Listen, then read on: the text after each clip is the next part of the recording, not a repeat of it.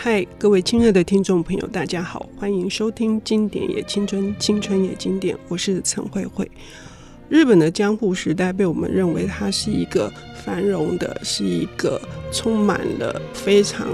多丰富的庶民文化这样的一个阶段。但是江户时代是经过了一百二十多年的这个战国时代，由德川家康他在一六零三年哈，因为他奠定了这个幕府，以至于有了两百六十多年的这个和平哦。除了到一八五三年这个黑船哈来了，让他们打破锁国，以至于才有后面的明治维新，才有日本的这个大国哈。所以，我们对江户时代的这个理解，通常比较不会去。关注到幕府里面，其实是有一个叫大奥的这个地方哈。虽然我们知道有连续剧哦，可是呢，其实就是日本宫斗剧。所以呢，呃，有一套漫画，呃，是让人打破眼镜的哈，就是颠覆了很多我们原先的刻板印象。可是事实上，我的漫画老师丁明庆先生他又说，其实里面也有很多的刻板印象。那到底是怎么回事呢？哈，我们要欢迎明庆。我觉得是会善用，呃，比方说我们最熟悉的例子应该是周星驰，就是善用刻板元素，但是他把它换了一个位置放，或换了一个角度方法放，整个故事就会产生不同的。感觉，或者是你会联想到一些其他的东西。我觉得，呃，应该说对我这样一个直男来说，《大奥》真的是一个冲击直男三观的作品。虽然说我们知道，其实日本有非常多，其实这部作品的主要的设定，呃，这可没有爆雷，因为他一开始就说，就是他就是一个江户时代的，在好像是第哎、欸，我已经忘记第三代将军开始就是。呃，社会跑出一个叫做赤面痘疮的流行疾病，很像我们这几年碰到的 COVID-19，就是、嗯、对。那可是那个赤面痘疮只会在男性的身上作用，并且造成大量的男性死亡，尤其是年轻人。对，所以光是这件事情，大家可以想象，就是说这个整个社会的巨大的平衡或者是角色的变动。那在这个漫画设定影响最大，其实就是。呃，或者或者就是说，传统以男性为主的世界变得说没有将军了，将军就生病死掉啦，那怎么办呢？那所以这个故事的一开始其实就变成说，OK，那现在只能由女性来扮演将军，因为呃，这当然这个女性仍然还是继承德德川家的血脉，那但她她其实非常漂亮的就是保留原来历史的。这些将军就代代相传的，从家光家，就是我们看到的将军名字都是一样的，嗯，甚至里面他引用的呃历史事件或者是传说，其实大部分都是真实历史事件。然后这些历史事件基本上他都没有改变他原来的事件的成因。当然，这些事件本身我们知道还是会有很多的角度或说法，可是基本上这些事件。在哪一个时期形成，他是没有去改变它，但是他可能改变的是这里面的各个事件的主角，或者是将军们，通通变成了女性。那当这件事情发生的时候，然后我们再回到大奥这个，就我们相当于观念里面的后宫，那后宫整个角色就会兑换，就是现在要服侍将军的不再是女性，而是男性，因为。将军本人还是必须传宗接代，甚至将军本人就是那个生出下一代的那个主体。可是这里面就会有很多非常，我觉得非常有张力的部分。比方说，当将军走过那个，我们可以联想到那个皇宫的长廊，然后他走，然后所有的服饰本来是应该是侍女们，但是现在通通都是打扮的非常华丽的男性要被他。就是钦点，所谓刻板印象也是在这里，就是说他并没有改变男女的个性，或者是说我们过去一直以来的男女价值观，就是说男性在大奥这个世界变得非常的稀少，然后变得非常的珍贵。这些男性仍然会有某些瞧不起女性的部分，或者说质疑那个女性是不是能够作为权力中枢的这个。当他们要去服侍这个女性的时候，其实就会有很多情感。或者是呃价值观的张力，在这边陆续被打破。而且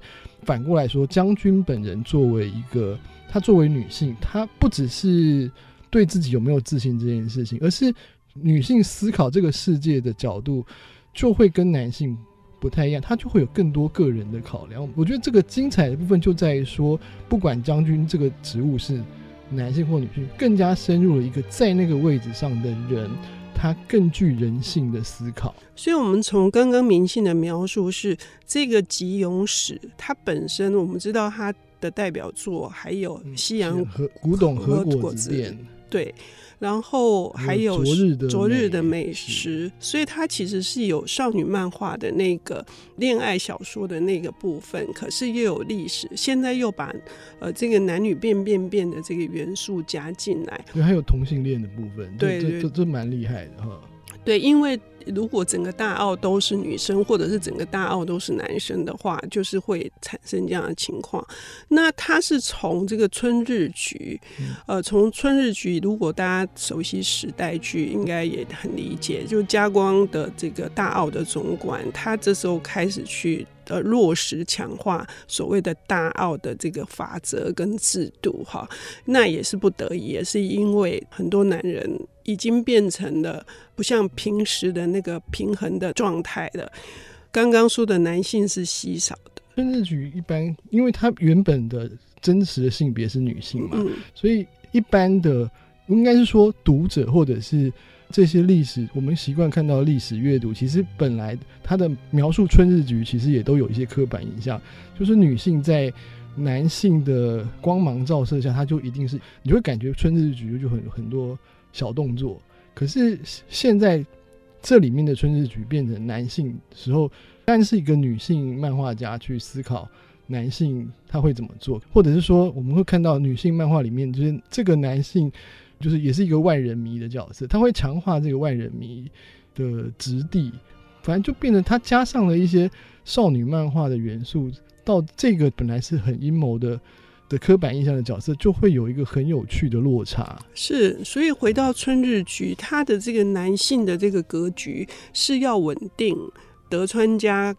的势力，然后所有的最高目标是江户。就是战国以来之后的和平局面，啊，这也是一个刻板印象，就男性格局一定比较大吗？是是是是是是。然后，但是他又有他私人的、他自己的对于权力、对于他的私心的这些涂抹，哈，那使得这一件事情又更加的有趣，哈，非常的复杂。那如何去把这个，当他要隐瞒三代的家？光已经死掉，而由他的这个私生女这个千惠来取代的时候，所以那刚刚讲的这些戏剧性就出来了。那接下来到最后的十五代的庆喜之后，扣紧了所有的历史的真实，这个虚构跟非虚构到底要怎么样让它这么好看呢？我们休息一下，一下回来。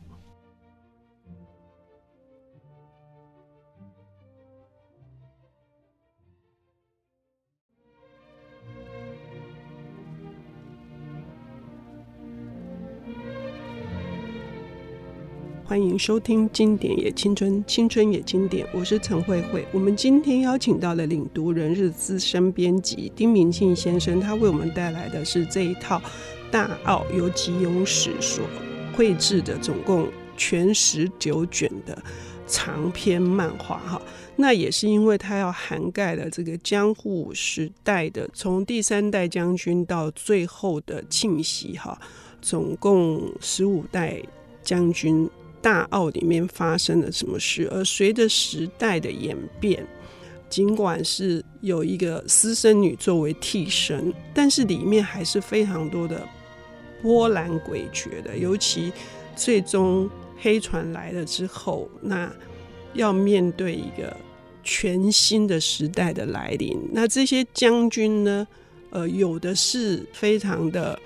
像刚刚说的男性刻板印象的，非常的。大局着想，然后有宏观的视野，然后有宽大的心胸，然后也有一些女性呢是完全是私欲，然后如何如何哈。但是这个虚实之间，为什么这部小说这么好看呢？不是宫斗剧而已，还有更多的是人性哈。对，而且我觉得它有一个东西跟人性也有关，然后或者是说跟少女漫画的某种吸引人的特质。我觉得在这部因为性别转换变得更复杂，有个东西它还是一直都在，因为在江户时代，所以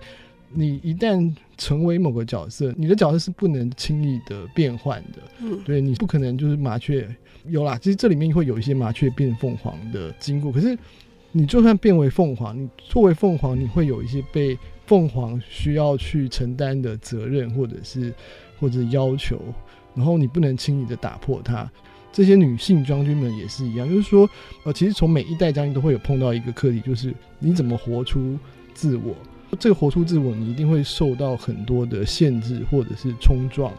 那我觉得这个又回到那个少年少女漫画都会有，就是说爱情、呃友情，成对成长，然后奉献、勇气这些、嗯、这些常见的漫画，从少年到青年漫画都很难，就不太可能割舍的特质，其实都在这个漫画里面都有出现。正因为他的角色是如此的不可改变，就是他只能必须在。那个角色里面试着去做一些努力，这件事情，我觉得他其实真的就是呈现了非常细致的互动。嗯，这个细致，我们刚刚谈到这个虚实的虚构跟非虚构之间，他如何安排妥当，使得这个故事能够好好的推进，然后我们欲罢不能。还有包括非常多的大奥他们怎么生活的，他们吃什么，他们用什么，然后，嗯，他们即使是。有一段时间非常的流行毒杀，那这个毒杀是如何去进行的？嗯、这些部分，